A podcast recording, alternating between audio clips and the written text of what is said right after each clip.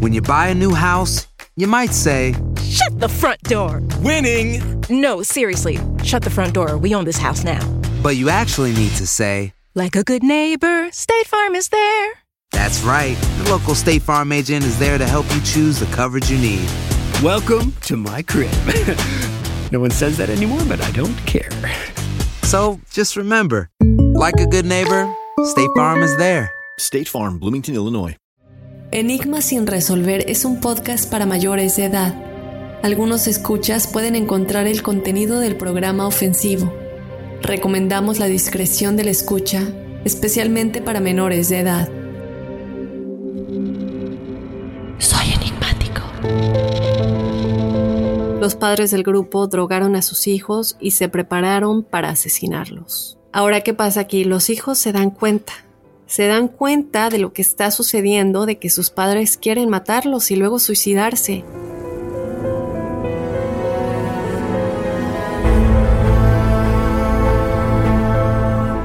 El 4 de octubre de 1984, la policía de Quebec, Canadá, respondió a los informes de un incendio en un condominio de Morin Heights, propiedad de Joseph DiMambro y Luke Chorau, los líderes del culto de la Orden del Templo Solar. La policía llegó al edificio calcinado y descubrió los cuerpos de dos ciudadanos suizos, Jerry y Colette Genot.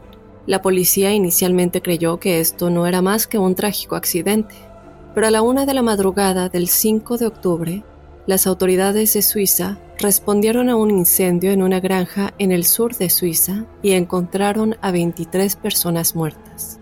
Solo dos horas más tarde, a las 3 de la mañana, la policía suiza también se enteró de que tres casas de vacaciones estaban en llamas en un área cercana. Se apresuraron al lugar y descubrieron a 25 personas más muertas. Un maletín encontrado en el sitio contenía documentos que indicaban que los 48 muertos eran miembros del culto de la Orden del Templo Solar.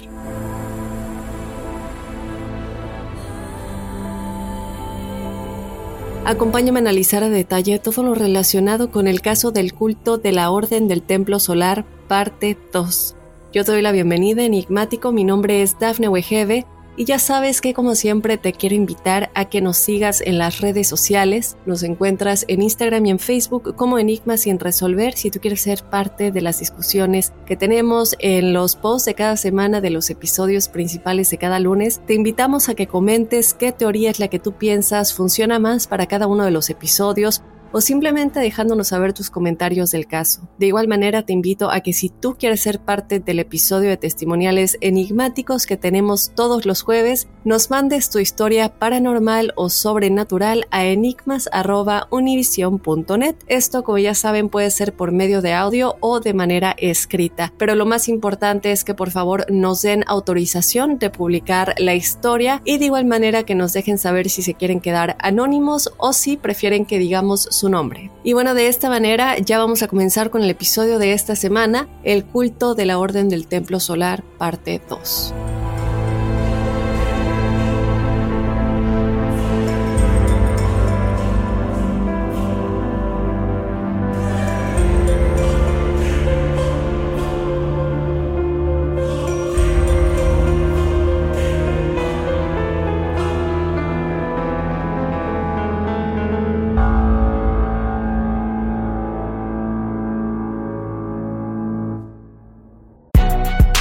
Si no sabes que el Spicy McCrispy tiene Spicy Pepper Sauce en el pan de arriba y en el pan de abajo, ¿qué sabes tú de la vida? Para, pa, pa, pa. Sick of being upsold at gyms? My guy, you're currently a base member. For $90 more, I can upgrade you to our Shred membership. For $130 more, you'll be a Swole member. And for just $300 more, you'll reach Sweat Platinum. At Planet Fitness, you'll get energy without the upsell. Never pushy, always free fitness training and equipment for every workout. It's fitness that fits your budget. Join Planet Fitness for just $1 down and $10 a month. Cancel anytime. Deal ends Friday, May 10th. See Home Club for details. Ohio, ready for some quick mental health facts? Let's go. Nearly 2 million Ohioans live with a mental health condition. In the U.S., more than 50% of people will be diagnosed with a mental illness in their lifetime. Depression is a leading cause of disability worldwide. So, why are some of us still stigmatizing people living with a mental health condition when we know all of this? Let's listen to the facts and beat the stigma. Ohio, challenge what you know about mental health at beatthestigma.org.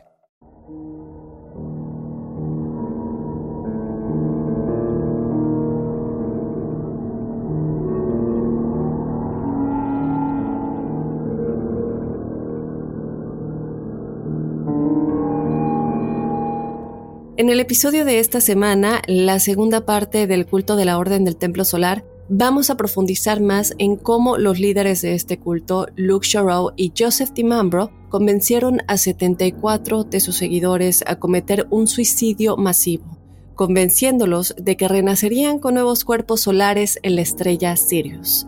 Si no has escuchado la primera parte, yo te invito a que primero vayas a escuchar el episodio que publicamos la semana pasada porque si no tienes el contexto de la primera parte, la verdad es que no tiene caso que escuches este episodio, ya que las cosas que vamos a hablar se conectan directamente a todo lo que platicamos en el episodio de la semana pasada. Pero si ya lo escuchaste, entonces te invito a que te quedes y a que profundicemos más a todo lo que sucedió con este culto, con todos los miembros, con todas las personas que de una u otra manera estuvieron relacionadas interna o externamente y desde luego con los líderes y el suicidio masivo que se llevó a cabo. Y bueno, si ya escuchaste la primera parte pero quieres que te refresque un poco la memoria, les voy a recordar que en la primera parte hablamos de los líderes de este culto, Joseph DiMambro y Luke Shiro, y de cómo comenzaron el culto de la Orden del Templo Solar. Joseph DiMambro nació en 1924 y él comenzó como seguidor de un movimiento conocido como Rosacrucianismo. Pero pronto, y como muchos miembros de varios cultos, él quiso liderar su propia orden templaria y nacido 23 años después de Joseph, en 1947, Luke Giroux era un simpatizante neonazi obsesionado con la medicina homeopática. En 1983, él daba conferencias sobre curas y sanaciones homeopáticas cuando conoció a Joseph DiMambro en 1984. Si bien recuerdan, Joseph DiMambro estaba impresionado por las capacidades de hablar en público y de persuadir a la gente de, Luke Giroux, y esto le hizo pensar que era la parte que su culto necesitaba. Ambos crearon la Orden del Culto del Templo Solar. Los miembros creían que el culto era un renacimiento de los caballeros templarios.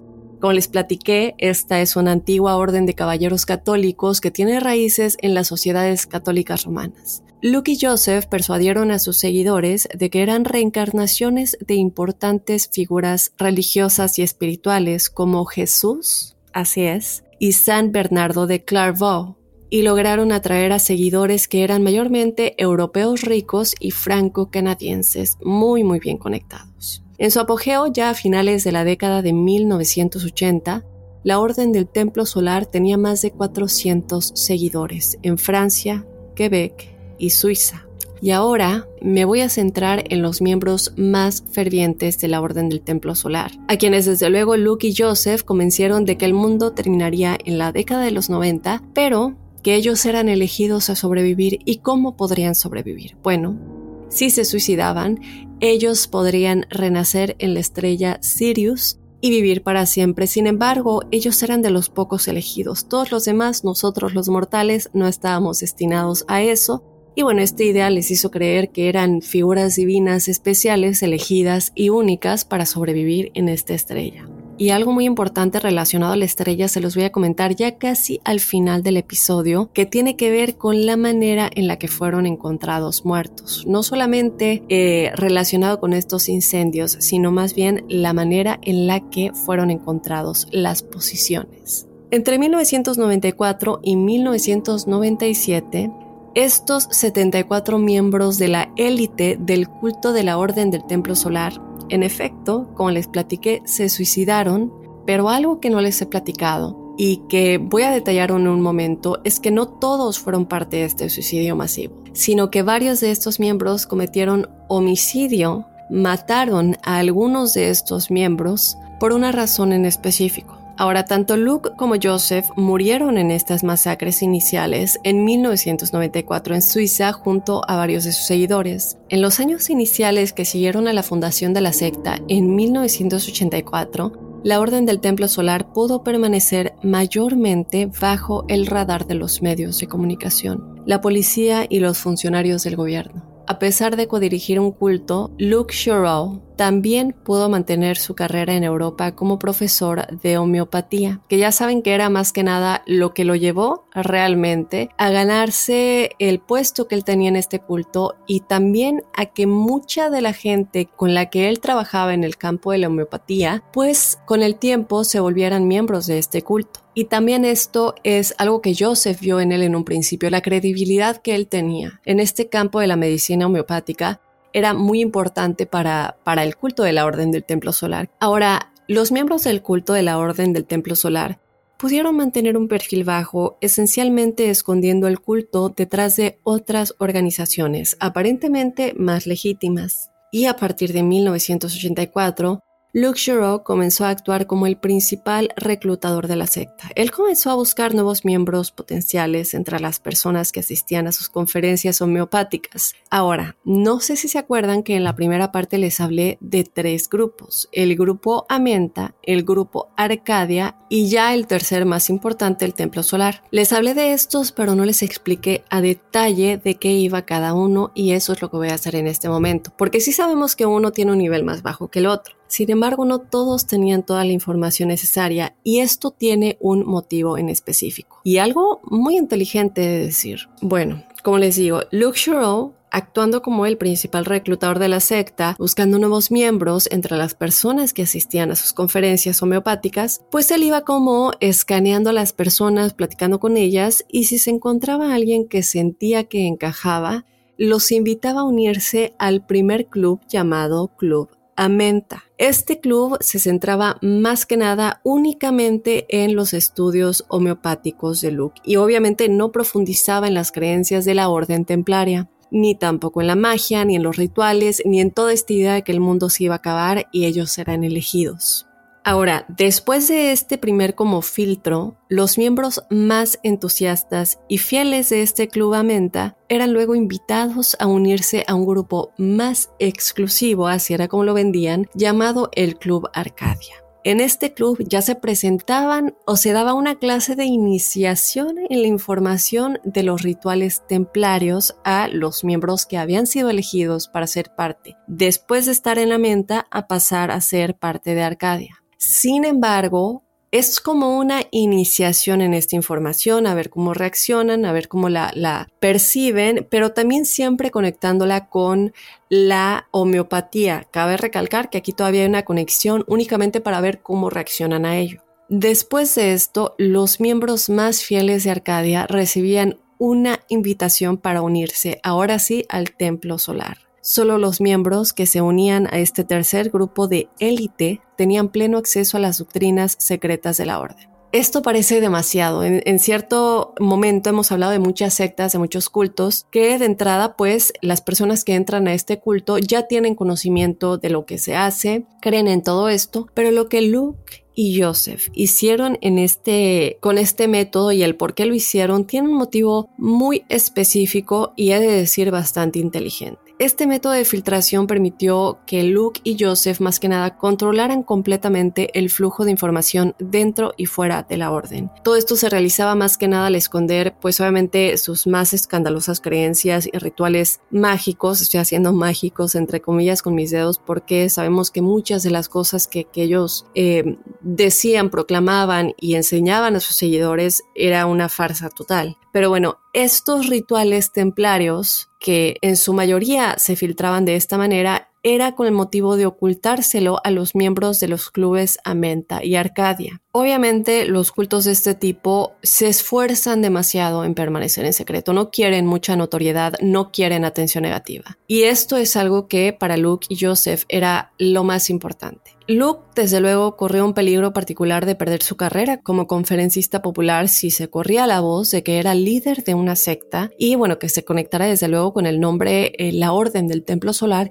que sí era conocida, sin embargo, no se sabía a qué se dedicaban realmente. ¿Y por qué pasaba esto? Bueno, los miembros del Club Amenta y Arcadia funcionaban más que nada enigmáticos como ese filtro, funcionaban como seguidores externos. Es decir, si yo soy miembro de eh, eh, la Orden del Templo Solar como miembro del Club Amenta o Arcadia, realmente es que no tengo la información necesaria para darle mala fama al grupo. Si por alguna razón se me sale eh, un poco de lo que hacemos en este culto o en este grupo, yo digo lo que hacemos en el grupo Amenta o en el grupo Arcadia, lo cual no deja nada malo, no deja ningún mal rastro, ninguna evidencia de que lo que hacemos es malo, pero porque yo todavía no sé que hay más cosas de fondo. Entonces, estos dos grupos, estos dos clubs, eh, funcionaban como ese filtro, funcionaban como seguidores externos. Ahora, los miembros del tercer grupo, del tercer club ya de élite del Templo Solar, eran el círculo interno de élite que conocía los secretos del culto. Pero a pesar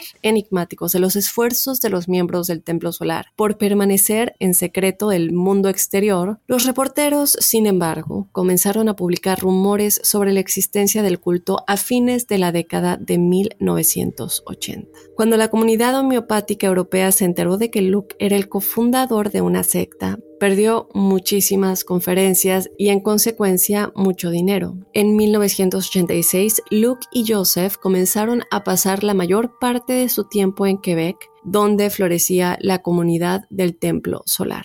Después de 1986, las doctrinas y rituales de Joseph y Luke se volvieron cada vez más extrañas a los miembros de la élite de la Orden del Templo Solar, es decir, este tercer grupo que ya pasó el filtro a Menta y Arcadia, también se les advirtió que el mundo sería destruido en 1995. Sin embargo, los miembros no plantearon originalmente hacer frente al apocalipsis cometiendo suicidios masivos. Como les dije en la primera parte, ellos creían que únicamente necesitaban acumular alimentos y armas para poder refugiarse y sobrevivir al fin del mundo. Ahora, aquí yo me pregunto, si bien sabemos que al final de esta historia eh, terminamos en un suicidio masivo, yo sí quiero eh, que se queden de verdad al final para que podamos llegar a analizar un poco qué los llevó a cambiar de un nos tenemos que esconder y separar de toda la sociedad y tener nuestros propios recursos para sobrevivir, como bien lo vimos en eh, The People's Temple con Jim Jones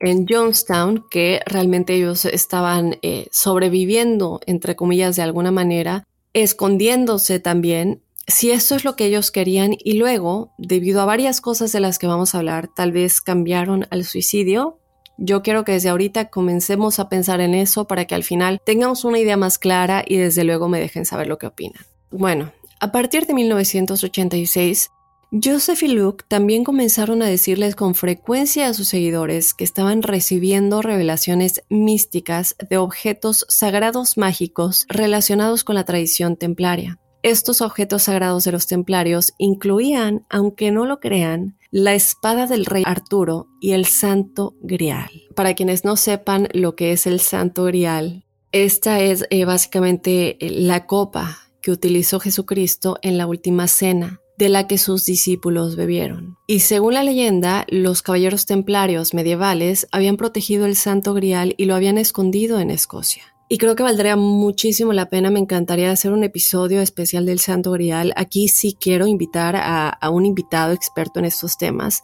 Eh, creo que valdría la pena y hay un misterio muy grande en todo lo que, lo que tiene que ver con el Santo Grial. Pero bueno, eso lo dejamos para otro episodio, pero esta es la idea general de los Caballeros Templarios. De hecho, Luke y Joseph hicieron que su seguidor Tony, del cual les hablé hace un momento, eh, Tony Dutoit, del cual les hablé en la primera parte, fue asesinado eh, junto con su esposa y su hijo. Espérenme porque ya les voy a dar más detalles de lo que les platiqué en la primera parte. Eso no era todo. Les voy a hablar más a detalle de este asesinato.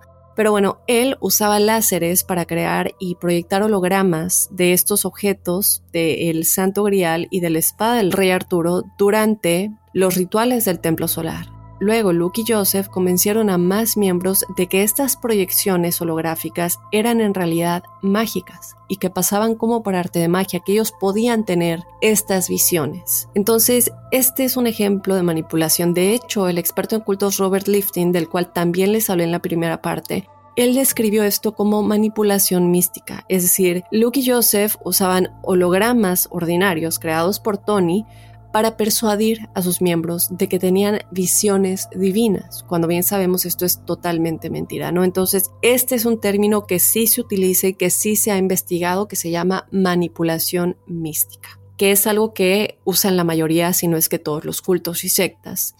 Ahora, a lo largo de la década de 1980, los únicos que sabían con certeza que las imágenes mágicas eran realmente hologramas creados por Tony Dutoit eran evidentemente Tony Dutoit, Joseph DiMambro y Luke Sherrill pero en 1990 el, hijo de Joseph, recuerdan que les había hablado de dos hijos de Joseph que él había dicho que habían sido concebidos a través del origami, que este es el, el proceso mediante el cual un ser humano y un ente sobrenatural se unen en una unión sexual o marital y en consecuencia crean a un hijo, tal como lo fue Jesucristo. Esto, según Joseph DiMambro, su hijo Eli y su hija Emmanuel supuestamente habían sido procreados de esta manera. Pero su hijo, que ya tenía 29 años, comienza a sospechar de estas imágenes supuestamente mágicas que aparecían durante las ceremonias. Él confrontó a Tony, quien admitió que las imágenes supuestamente sobrenaturales no eran más que hologramas que él hacía.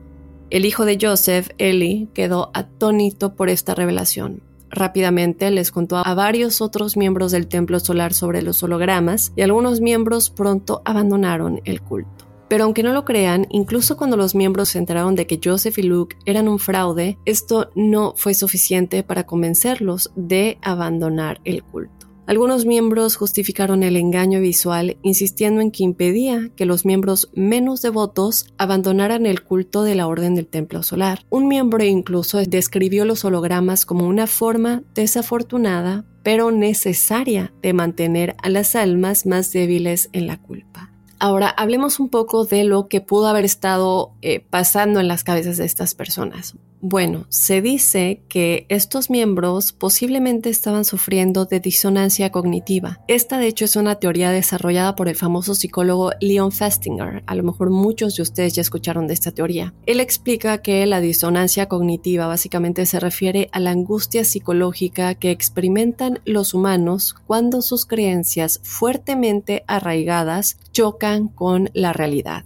Por ejemplo, si eh, descubrimos que un mentor respetado o un amigo de confianza nuestro que queremos tanto a esta persona es de pronto eh, o, es en realidad un depredador sexual, esto crea disonancia cognitiva. ¿Por qué? Porque nosotros siempre pensamos que nuestro amigo era una buena persona, eh, que, tenemos una imagen muy diferente de, esta persona. Pero de pronto tenemos pruebas de que es una persona terrible, de que es un depredador sexual en realidad. Y necesitamos encontrar una manera de procesar estas dos ideas en conflicto. Es decir, la imagen que teníamos previamente de esta persona a la cual queremos y respetamos y la imagen de que es en realidad un depredador sexual. Ahora, una forma en que las personas resuelven la disonancia cognitiva es aceptando su nueva realidad y cambiando sus creencias. En este ejemplo, los miembros del culto de la Orden del Templo Solar que abandonaron el culto después de enterarse de los hologramas estaban aceptando la realidad de su situación. Se dieron cuenta de que habían sido engañados y necesitaban dejar el culto. Pero las personas también pueden resolver la disonancia cognitiva duplicando sus creencias y así es como los miembros que se quedaron lo hicieron. Los miembros de la secta a menudo encontraron una manera de excusar o racionalizar las acciones de sus líderes, de manera que les permitía aferrarse a su sistema de creencias. Podemos ver eso claramente cuando ellos insisten que el engaño del holograma era necesario para evitar que los miembros de nivel inferior abandonaran el culto de la Orden del Templo Solar porque sus creencias no eran lo suficientemente eh, devotas o fuertes como para quedarse si no eran engañados. El mismo Tony Dwight, de hecho, esta persona que creó los hologramas y del cual les hablé en, en bastante detalle en la parte 1, abandonó el culto en 1991 después de confesarle la verdad al hijo de Joseph. Y de hecho, al igual que el hijo de Joseph, que vemos que le dijo a varios de los miembros la realidad de estos hologramas, es decir, que no tenían visiones mágicas, sino que estaban viendo estos efectos creados por Tony, él también, Tony, también comenzó a decirle a varios otros miembros la verdad sobre las ceremonias aparentemente sobrenaturales de los templos solares. Evidentemente, cuando Joseph se enteró de esto, él estaba furioso con Tony, primero por contarle a su hijo la verdad y después también por difundirla entre otros miembros del culto. Él vio esto como una traición, y el resentimiento de Joseph hacia Tony pronto crecería tanto que decidiría asesinar no solamente a Tony, sino también a su esposa y a su pequeño hijo. Pero este no sería el único pretexto para matarlos. Les hablaré de esto en un momento. En 1991, los miembros del culto de la Orden del Templo Solar comenzaron a dudar de sus líderes, después de enterarse de que muchos de los rituales mágicos de los cultos no eran más que hologramas y efectos de sonido diseñados por el exmiembro Tony Dutoit, algunos miembros abandonaron el culto. Pero los 100 miembros principales se volvieron aún más fervientes en su devoción a los principios de la Orden del Templo Solar. ¿Y a qué principios me refiero? Bueno, hablamos un poquito de la conexión que Luke tenía con los neonazis en la primera parte. Pues en efecto, esto era uno de los principios de la Orden del Templo Solar. Eh, se incorporaba en efecto los puntos de vista neonazi también creían en la supremacía blanca y despreciaban particularmente a los pueblos indígenas. Este odio racista hacia las tribus indígenas de Canadá principalmente fue lo que finalmente puso a la secta bajo el escrutinio policial.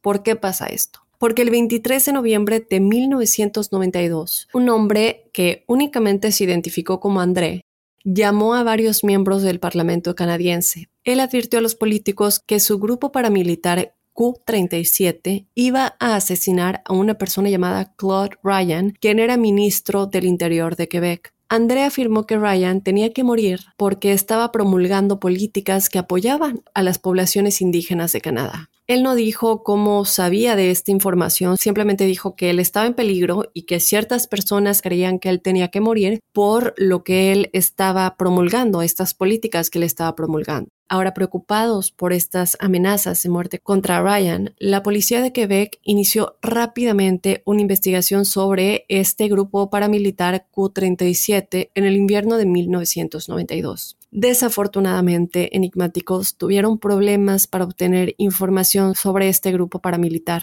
Ni siquiera pudieron confirmar si se trataba de un grupo real. Ese invierno, la policía de Quebec se enteró a través de informes de que el grupo paramilitar Q37 probablemente estaba relacionado con un culto que se llamaba la Orden del Templo Solar, lo cual tenía sentido, porque Q-37 había amenazado con matar a Ryan para apoyar a las personas de las primeras naciones y la policía estaba muy al tanto de las opiniones racistas del grupo de la Orden del Templo Solar sobre las tribus indígenas de Canadá. Cuando la policía de Quebec investigó a la Orden del Templo Solar en el invierno de 1992, comenzaron a sospechar que los miembros de la secta estaban involucrados en la venta ilegal de armas, por lo que decidieron organizar una operación encubierta. Un oficial de policía se hizo pasar por traficante de armas y ofreció vender armas a la Orden del Templo Solar. Y este engaño funcionó. En la primera parte les dije que Luke Shorow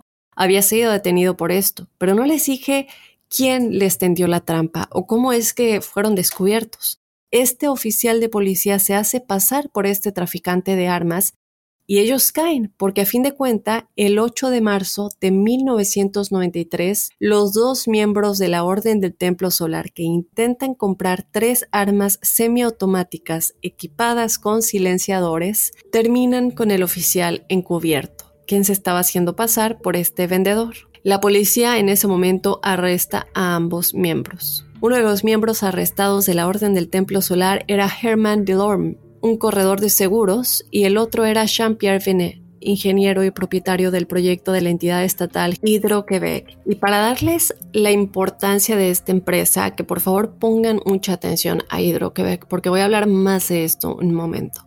Esta es una empresa de servicios públicos que gestiona la generación, transmisión y distribución de electricidad en la provincia canadiense de Quebec, así como también la exportación de energía a partes del noroeste de Estados Unidos. Entonces, el hecho de que Jean-Pierre Vinet, que era uno de los principales miembros de la Orden del Templo Solar, era ingeniero y propietario de un proyecto de esta entidad de Hidro-Quebec, de esta empresa, era muy, muy importante. Estamos hablando de una persona de cierto nivel y de cierto estatus en Canadá.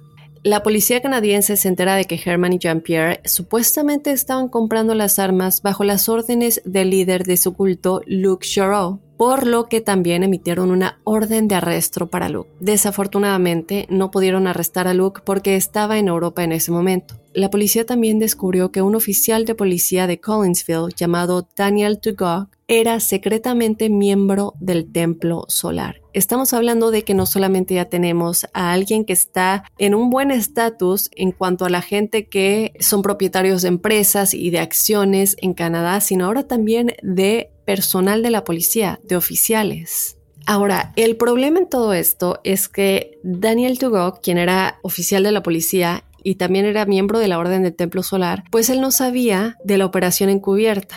Y al no saber, él había ayudado a Jean-Pierre y a Germán a comprar las armas ilegales. Él, al darse cuenta que su departamento de policía había llevado a cabo esta operación encubierta, pues definitivamente fue suspendido del departamento de policía y eventualmente expulsado. Cuando se supo la noticia de los arrestos el 8 de marzo de 1993, los reporteros estaban ansiosos por saber más sobre el culto. Solo unos días antes, el 28 de febrero, el ejército de los Estados Unidos había comenzado a apoderarse del complejo de Waco en Texas controlado por otro culto, este culto era conocido como Branch Davidians. Y lo que sucedió aquí es que este 28 de febrero sucedió algo conocido como la masacre de Waco, cuando una redada del gobierno en un complejo de Texas condujo a un enfrentamiento de 51 días entre agentes federales y miembros de esta secta. El asedio terminó dramáticamente el 19 de abril de 1993 con una masacre. Este es sin duda enigmáticos otro tema que creo que valdría la pena investigar para otro episodio. Pero les digo esto porque todo esto pasó al mismo tiempo. Con todo esto, las sectas estaban recibiendo muchísima atención por medio de los medios de comunicación, no solamente de Canadá, pero también internacionales.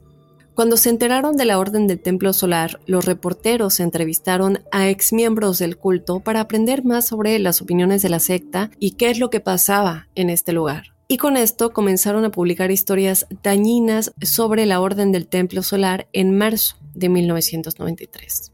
El público canadiense se enteró de que los miembros del Templo Solar creían que el fin del mundo estaba cerca. En vista de que los miembros del culto de la Orden del Templo Solar eran en su mayoría bien educados y económicamente exitosos, como les había dicho anteriormente, fue impactante para los canadienses saber que eran miembros de un culto que hablaba o que creía que el fin del mundo estaba cerca. El 10 de marzo de ese mismo año, los reporteros escucharon una historia aún más horrible de un ex miembro del culto de la Orden del Templo Solar, y su nombre era Rosemary Claus. Ella explicó a los reporteros que Luke Shorow y Joseph DiMambro manipularon a sus seguidores para que les dieran todo su dinero. Ella también advirtió a los reporteros que Joseph engañaba a las mujeres para que tuvieran sexo con él, alegando que el sexo era un elemento mágico necesario de los rituales templarios, de lo cual también les di un contexto en la primera parte. Ahora, hemos visto este tipo de manipulación y abuso sexual en muchos otros cultos. Pero aquí vemos de hecho una declaración de Joseph Navarro, quien es un ex agente del FBI y que se especializa en la comunicación no verbal, y él dice que los líderes de sectas a menudo se aprovechan sexualmente de los miembros de esta secta oculto. Los líderes de las sectas persuaden a sus seguidores para que se acuesten con ellos asegurándose de que el sexo sea un requisito como parte de un ritual. Los principales miembros de la Orden del Templo Solar estaban aterrorizados por la publicidad negativa que estaban recibiendo en la prensa canadiense. Y obviamente empiezan a lanzar una campaña para contrarrestar la atención negativa. Y es así que el 10 de marzo de 1993, que de hecho es el mismo día en el cual Rosemary advierte sobre el funcionamiento interno del templo o bueno, lo que pasa en la orden del templo solar, los miembros, eh, bueno, más que nada Joseph y Luke Giroux, realizan una conferencia de prensa en un lugar llamado Saint-Anne de la Parade y bueno, obviamente no hablo francés, entonces disculpen la pronunciación, pero es el nombre de este lugar y de hecho esta conferencia de prensa pues ellos necesitaban mucha más credibilidad y la realizan junto al alcalde de la ciudad, Gilles Deval.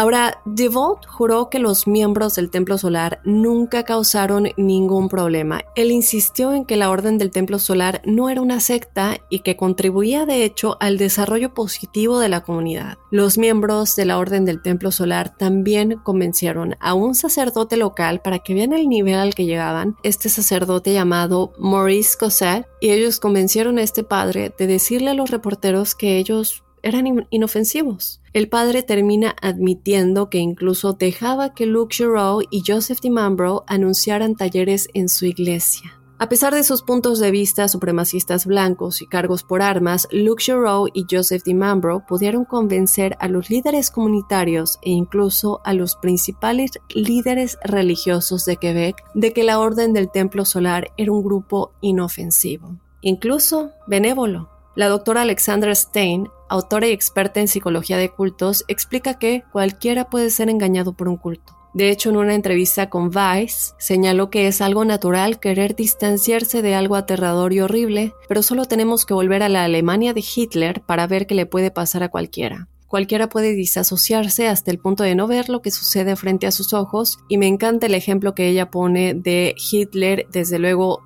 de los nazis y de todos los seguidores que Hitler tenía en la Segunda Guerra Mundial y más que nada lo que llevó al holocausto y a los campos de concentración. Y, es que la gente realmente o no quería creerlo o cayeron en el punto de disonancia cognitiva, como les decía lo que había platicado em, el psicólogo uh, Leon Festinger, que hablaba de la disonancia cognitiva y cómo nosotros caemos en este punto muchas veces sin darnos cuenta por no querer aceptar la realidad. Y creo que también es lo que la doctora Alexandra Stein trata de explicar en esta entrevista que ella tuvo con Vice, es que realmente cualquiera puede disasociarse hasta el punto de no ver lo que sucede frente a sus ojos. Ahora, Luke Giroux y Joseph DiMambro ya estaban planeando un posible suicidio masivo de sus seguidores canadienses en 1993, pero decidieron posponerlo después de los arrestos y la posterior investigación policial del culto de la Orden del Templo Solar que comenzó en marzo.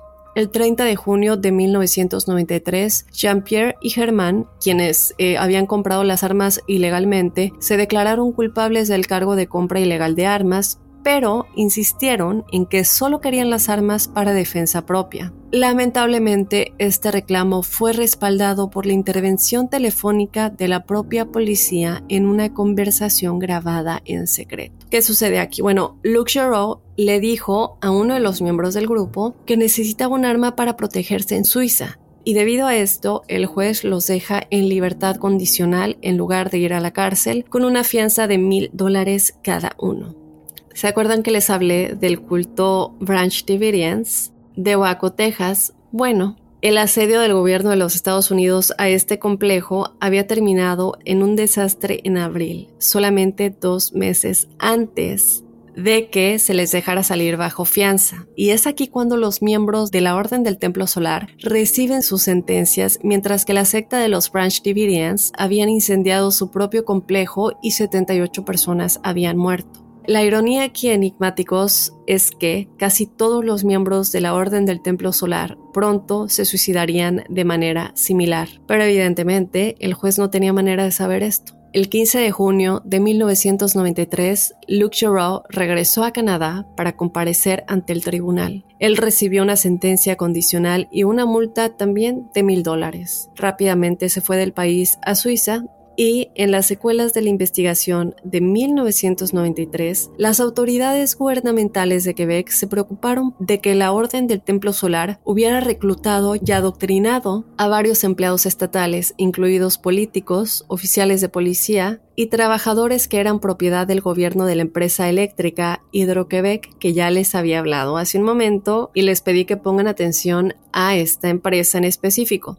Y la verdad es que los funcionarios del gobierno canadiense tenían motivos para estar preocupados. Les hablé de Daniel Tuga, este oficial de policía del que les hablé anteriormente, que ya era un miembro confirmado del Templo Solar y que la policía lo había atrapado tratando de ayudar a Jean-Pierre y a Germain a comprar armas ilegales en marzo de ese año. Después, Jean-Pierre, uno de los dos hombres arrestados también, era gerente de proyectos de Hidro-Quebec. Aquí ya tenemos razones fundamentales que respaldan el por qué se pueden estar preocupando las autoridades de Quebec. Vemos estas personas que están realmente en un nivel importante en Quebec, que tienen realmente un estatus y cierta credibilidad, es normal que se estén preocupando de que Luke Shaw y Joseph DiMambro hayan de alguna manera eh, tratado de reclutar a este tipo de personas ya lo hayan logrado y no se hayan dado cuenta. Luego de una mayor investigación enigmáticos sobre Hydro-Quebec, las autoridades gubernamentales se sorprendieron al saber de que el líder del templo solar, Luc Giroux, daba conferencias regularmente en eventos de la compañía.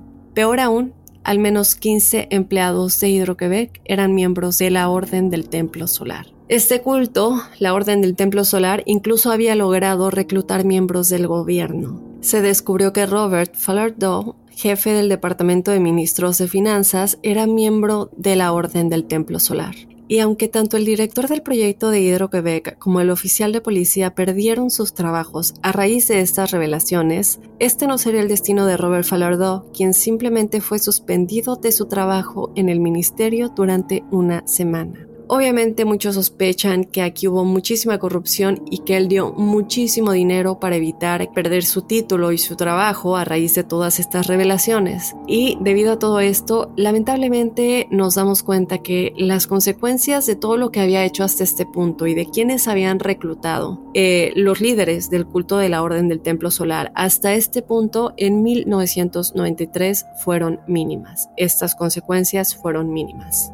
Pero aunque ninguna de estas investigaciones tuvo consecuencias reales para el culto, Joseph DiMembro y Luke Shorrow se volvieron cada vez más paranoicos y con justa razón. Inicialmente habían propuesto su plan de suicidio de 1993 debido a la investigación policial inicial, pero a medida que la investigación se prolongó durante el verano de 1993, el público se volvió contra la Orden del Templo Solar. A Joseph DiMambro y a Luke Chorro les resultó difícil soportar la publicidad negativa. Y esto es aún peor porque ya sabemos lo mucho que a Luke le importa eh, su estatus y su nombre y su nivel de credibilidad en sus conferencias y en toda la gente que lo sigue. Pero cuando él regresó a Suiza en el verano de 1993, él no pudo encontrar trabajo. Rápidamente se corrió la voz sobre su arresto en Canadá y nadie quería contratarlo como profesor de homeopatía ni para dar conferencias.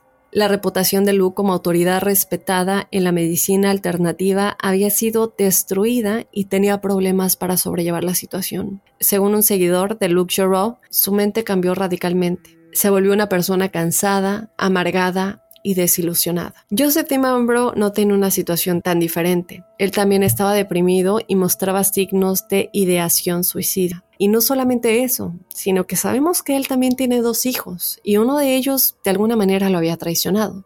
Pues esta relación con sus hijos se volvió todavía peor.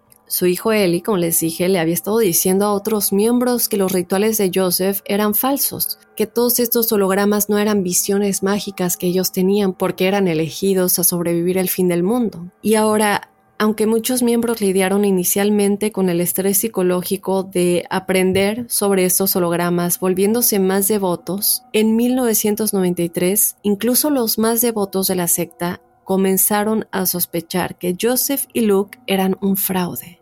Pero para Joseph lo más importante era la lucha que él tenía con sus dos hijos. Ahora vemos cómo está luchando con Ellie y el hecho de que él lo traicionó a sus 29 años. Pero él también estaba teniendo problemas para manejar a su hija Emmanuel. ¿Se acuerdan de Emmanuel, su hija de 12 años? de la cual les hablé más a detalle en, en la parte 1, pero para recordarles, desde el momento en que Emmanuel nació, Joseph la había proclamado como el Mesías de los templos solares, como la, niña cósmica. Pero ella solamente quería ser una niña normal, ella quería ir al cine, escuchar música pop, salir con sus amigas, está entrando a la adolescencia y es normal que ella quiera todo esto y la creciente independencia de su hija Emmanuel dejó a Joseph sintiéndose amenazado entre sus luchas con sus hijos, sus problemas de salud, porque cabe recalcar que él tenía muchísimos problemas de salud. Solo para darles una idea, me encontré con que él no solamente tenía problemas eh, de diabetes y cáncer, tenía problemas en los riñones, pero ya no podía contener la vejiga. Entonces constantemente tenía accidentes en público. Todo esto, sumado con la opinión pública eh, negativa del templo solar y las diserciones de muchos de los miembros del culto, pues Joseph sintió que el mundo estaba en su contra. Y es así como para el verano de 1993, el propio Joseph DiMambro dijo en una cinta de audio, somos rechazados por todo el mundo, primero por la gente, la gente ya no puede resistirse a nosotros y nuestro corazón felizmente nos rechaza. ¿Cómo íbamos a irnos de otra manera? Nosotros también vamos a rechazar al planeta. Estamos esperando el día en que podamos irnos. A finales de 1993, tanto Joseph DiMambro como Luke Jarreau luchaban por mantener el templo solar en funcionamiento. ¿Se acuerdan que les dije en la primera parte también que ellos, bueno, de alguna manera se comenzó a sospechar que estaban usando el dinero de sus miembros para tener estas vidas de lujo que llevaban, cuando realmente lo que, lo que enseñaban y promulgaban era la sencillez y la humildad y un estilo de vida modesto? Bueno, bien sabemos que eso no es cierto. Y al momento de estar luchando financieramente ya a finales de 1993, se dan cuenta que los miembros están yendo están cada vez más desconfiando de ellos y ya se habían reducido de ser 400 personas en el culto a 100 personas. Luke y Joseph financiaban el culto y sus propios estilos de vida lujosos, robando el dinero de sus miembros. Después de perder a más de 200 miembros, los líderes de la secta recurrieron a la única reserva que tenían y el futuro financiero de la secta del culto se volvió aún peor en marzo de 1994 las autoridades notaron una actividad extraña en las cuentas bancarias de los líderes de la secta ese mes. Entonces, la policía canadiense inició una investigación sobre las finanzas de la secta. Los líderes de la Orden del Templo Solar movían millones de dólares a través de sus diversas cuentas internacionales. Las transacciones sospechosas incluyeron una transferencia de 93 millones de dólares a la cuenta bancaria australiana de Joseph. Era obvio para las autoridades en este punto, y creo que para muchos de nosotros también, que los líderes de la secta estaban lavando dinero. Pero ¿por qué no podían detenerlos ya en este momento? No tenían lamentablemente las suficientes pruebas. Ahora, antes de que las autoridades pudieran reunir estas pruebas que les digo que estaban esperando para poder detenerlos, Luke y Joseph ya habían iniciado uno de los suicidios masivos más infames de la historia. La gota que derramó el vaso para Joseph DiMambro pudo haber sido cuando supo que Nikki Suzanne Dutoit, la esposa de Tony Dutoit, estaba embarazada en la primavera de 1994. Y aquí ya les voy a dar el detalle de el contexto que les di en la primera parte.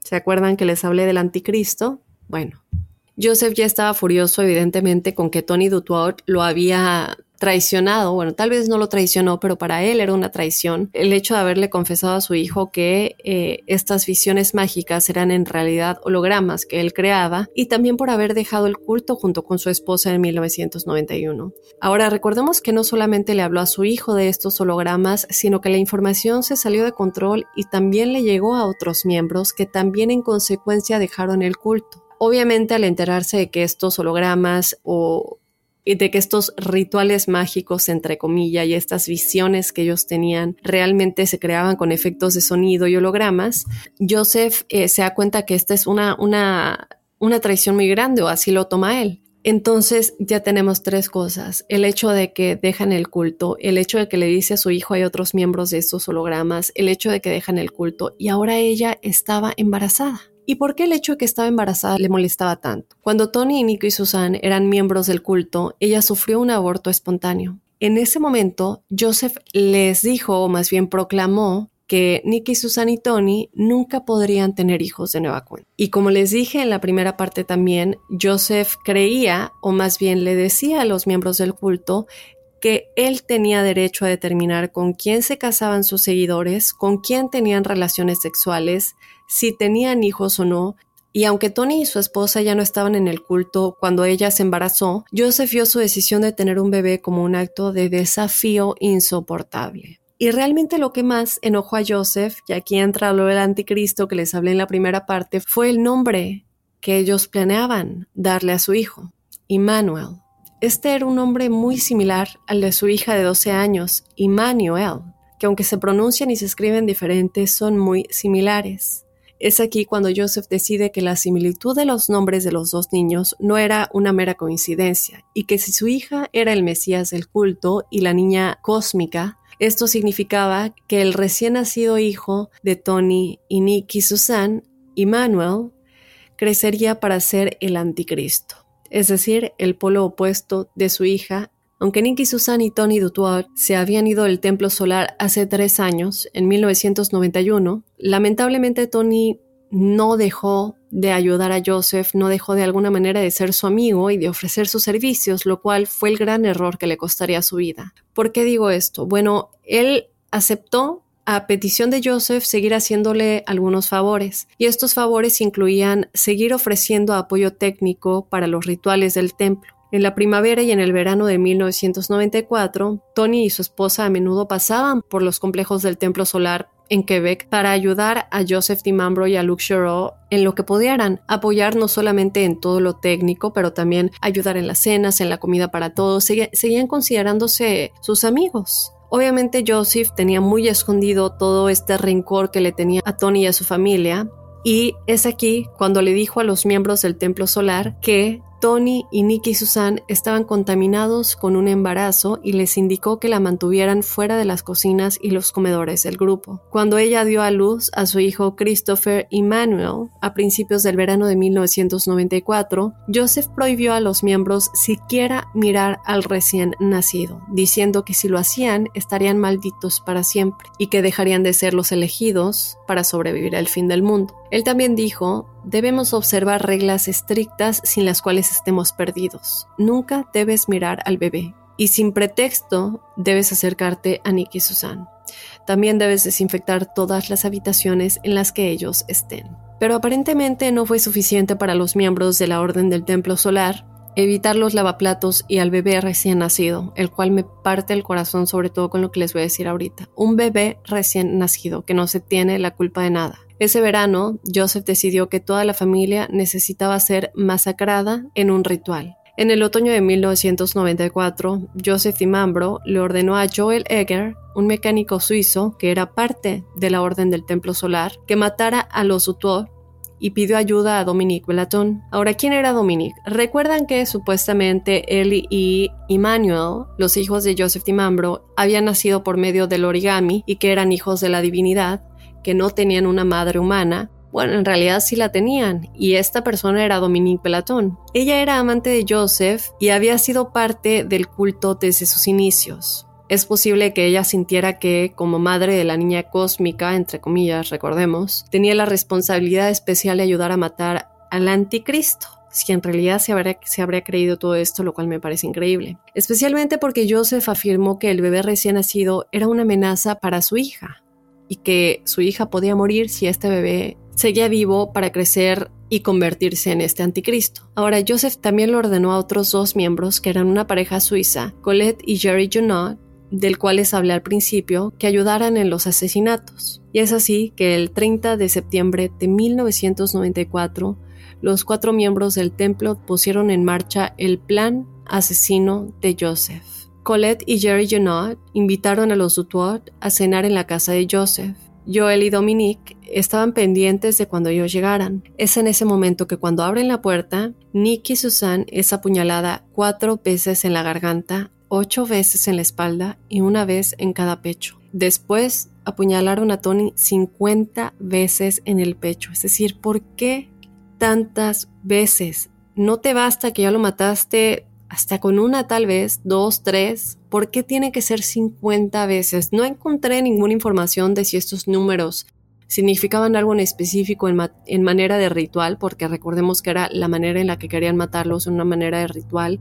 Eh, a lo mejor este número tenía un significado para ellos, no lo sé, puede ser, pero 50 veces me parece demasiado. Y después llega la peor parte de esto apuñalan repetidamente al bebé recién nacido de la pareja en sus cobijitas, inofensivo, de apenas tres meses de edad, es apuñalado con una estaca de madera. Luego, los miembros del culto metieron los cuerpos de la pareja y su bebé en un armario de suministros. Fue uno de los asesinatos más brutales en la historia de Quebec. Pero estos horribles asesinatos del 30 de septiembre fueron solamente el comienzo. En los días posteriores a estos asesinatos, Joseph DiMambro y Giroux prepararon a sus seguidores para lo que llamaron un tránsito final. Los miembros más devotos del culto de la Orden del Templo Solar creían que sus cuerpos reales existían en la estrella Sirius y que ellos eran los elegidos para sobrevivir el fin del mundo que llegaría ese mismo año pero enigmáticos aunque no lo crean, no todos los miembros restantes sabrían sobre el plan de suicidio masivo. Es por ello que le explicaron a sus seguidores de mayor confianza y más devotos que estos miembros menos avanzados, como ellos los llamaron, no estarían dispuestos a suicidarse para llegar a este destino, no sé, cósmico final que les esperaba, y que ellos necesitaban ayuda en este proceso de transición. Pero Joseph y Luke no solo querían instigar un suicidio masivo, sino que estaban dispuestos a masacrar a sus propios seguidores de manera desprevenida. Los primeros en suicidarse fueron la pareja Jonah,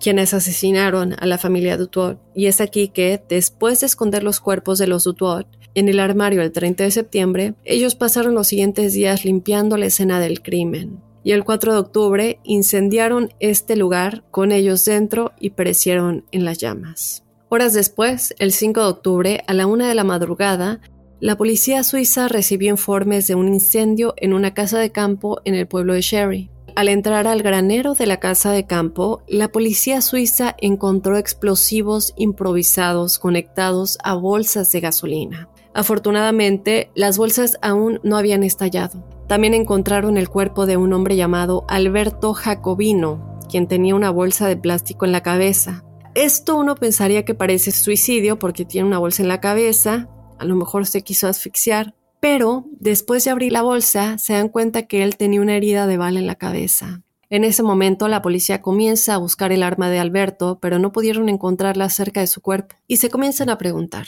si Alberto se había suicidado, ¿por qué el arma no se encuentra en ningún lado? Es aquí que la policía sospecha que él en realidad fue asesinado. A lo mejor él era parte de estas víctimas que Luke Giroux y Joseph DiMambro decían que necesitaban como que un empujoncito en esa transición porque ellos no se atreverían a prenderse fuego a matarse a sí mismos. En ese momento la policía se pone muy nerviosa preguntándose qué más podrían encontrar. Registraron la granja, y encontraron una habitación oculta. Detrás de una pared falsa en la habitación oculta, la policía descubre otra habitación oculta. Y en esta segunda habitación, la policía encuentra los cuerpos de 18 miembros de la Orden del Templo Solar. ¿Se acuerdan lo que les platiqué de la estrella Sirius y que pongan mucha atención a esta palabra estrella porque nos ayudaría un poco a entender la manera en la que los cuerpos fueron encontrados? Bueno, estos cuerpos estaban puestos en círculo con los pies tocándose y la cabeza apuntando hacia afuera. Cuando se ven desde arriba, estos cuerpos estaban claramente acomodados para parecerse a una estrella. Es aquí cuando los expertos en sus investigaciones comienzan a creer que el patrón en forma de estrella en la que fueron encontrados era una referencia a la estrella Sirius, y esto obviamente tiene sentido. Ahora, más allá de esta habitación oculta, la policía encuentra otras dos habitaciones ocultas y cuatro cuerpos dentro de ellas. Es aquí cuando ya tenemos un total de 23 miembros de la Orden del Templo Solar que habían muerto. Pero eso no es todo, porque 20 de los miembros habían recibido disparos en la cabeza, lo cual parecía ser un suicidio de asesinato en masa. ¿A qué me refiero con esto? A que unos eran los que asesinaban y después de asesinar se suicidaban. Los más avanzados eran los que tenían eh, esta tarea que les habían dado Joseph y Luke, de la cual les hablé.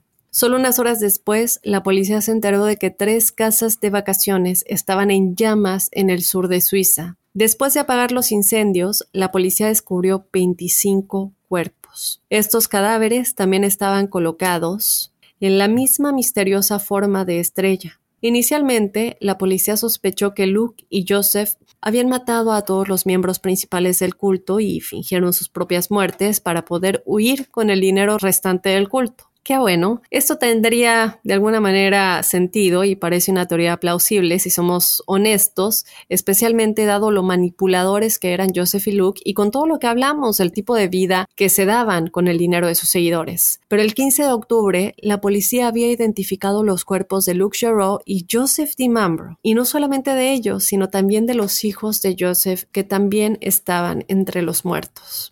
Esto me da mucha tristeza porque evidentemente los hijos de Joseph fueron asesinatos. Yo no creo que ellos hubieran tomado parte en el suicidio masivo. Pero a pesar de que estaban muertos, Luke y Joseph aún mantenían un poderoso control psicológico sobre sus seguidores. ¿Se acuerdan que en la primera parte les hablé de que después de que ellos se murieron, los suicidios masivos continuaron y uno se pregunta por qué? Bueno, Muchos miembros del culto de la Orden del Templo Solar que habían sobrevivido a la masacre no estaban contentos de estar vivos. Ellos le decían a la policía que estaban tristes porque no pudieron transitar con el resto del grupo a la estrella Sirius. Estos miembros todavía creían tanto en Luke y en Joseph y es por eso que decidieron imitar los asesinatos suicidas en 1994. Luego, el 23 de diciembre de 1995, la policía francesa descubrió los cuerpos de 16 miembros más de la Orden del Templo Solar en las montañas de Francia. Uno de estos miembros era Edith Bonlou Barnett, que de hecho era una atleta olímpica. Ella era muy famosa enigmáticos, la pueden buscar en Google y a mí me sorprende que una atleta eh, que había estado en las Olimpiadas, que era tan famosa, tan joven, aquí nos damos cuenta del tipo de gente que reclutaban y el poder de manipulación que tenían. Ahora, el 21 de marzo de 1997, los ocho miembros restantes del Templo Solar se reunieron en una casa en South Casimir, en Quebec, para suicidarse. Los padres del grupo drogaron a sus hijos y se prepararon para asesinarlos. Ahora, ¿qué pasa aquí? Los hijos se dan cuenta. Se dan cuenta de lo que está sucediendo, de que sus padres quieren matarlos y luego suicidarse y en ese momento tres de los adolescentes le rogaron a sus padres que por favor los dejen vivir. Después de rogar y rogar y llorar, los padres de alguna manera, dentro de esta horrible mentalidad que tienen, tuvieron compasión y les permitieron irse. Los cinco miembros restantes del templo solar incendiaron la casa en la que estaban, quemándose dentro de ella. La policía después encontró a estos tres adolescentes que le habían rogado a sus padres que por favor los dejen vivir vagando por el bosque. Fueron los únicos sobrevivientes de la masacre final de la Orden del Templo Solar. Y bueno, enigmáticos, ¿qué más les puedo decir? Los 13 años en los que el culto de la Orden del Templo Solar existió estuvieron llenos de giros inesperados, eventos impredecibles, altas, muy altas, bajas, muy bajas, eh, y, un nivel de manipulación y engaño increíble que vemos que llega a un nivel de cosas que se han estudiado por psicólogos, por doctores, por especialistas en cultos, por autores, por todo tipo de gente. Mucha de la información, si quiero decir, la saqué de eh, un lugar muy especial que me llamó la atención, que se llama monjoes.com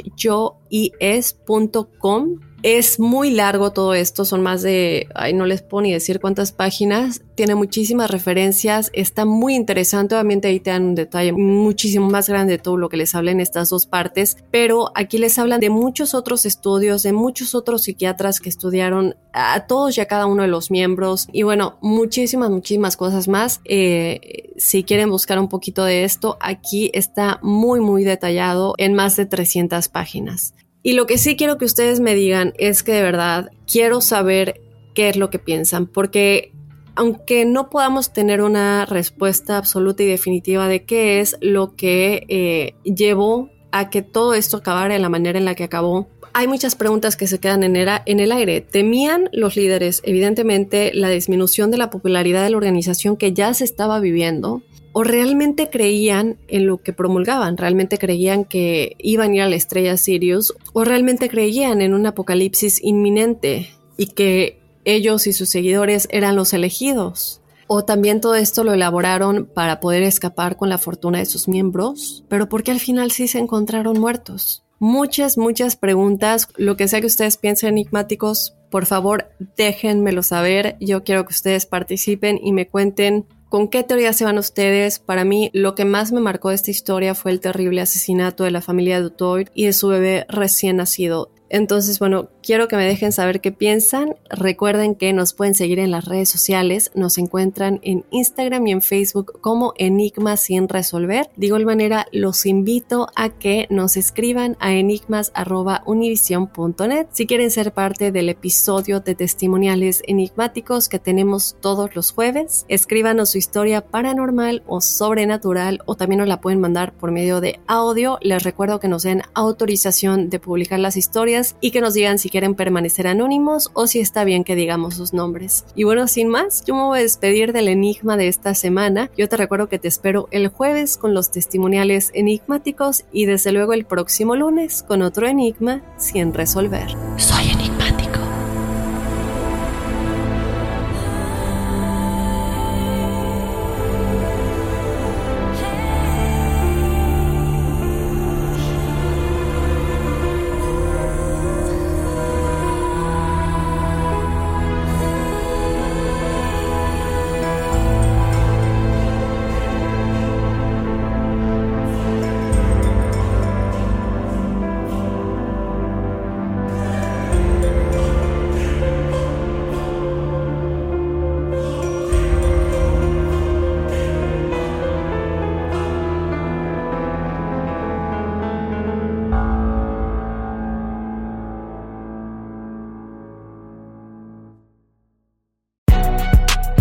No sabes que el Spicy McCrispy tiene Spicy Pepper Sauce en el pan de arriba y en el pan de abajo, ¿qué sabes tú de la vida?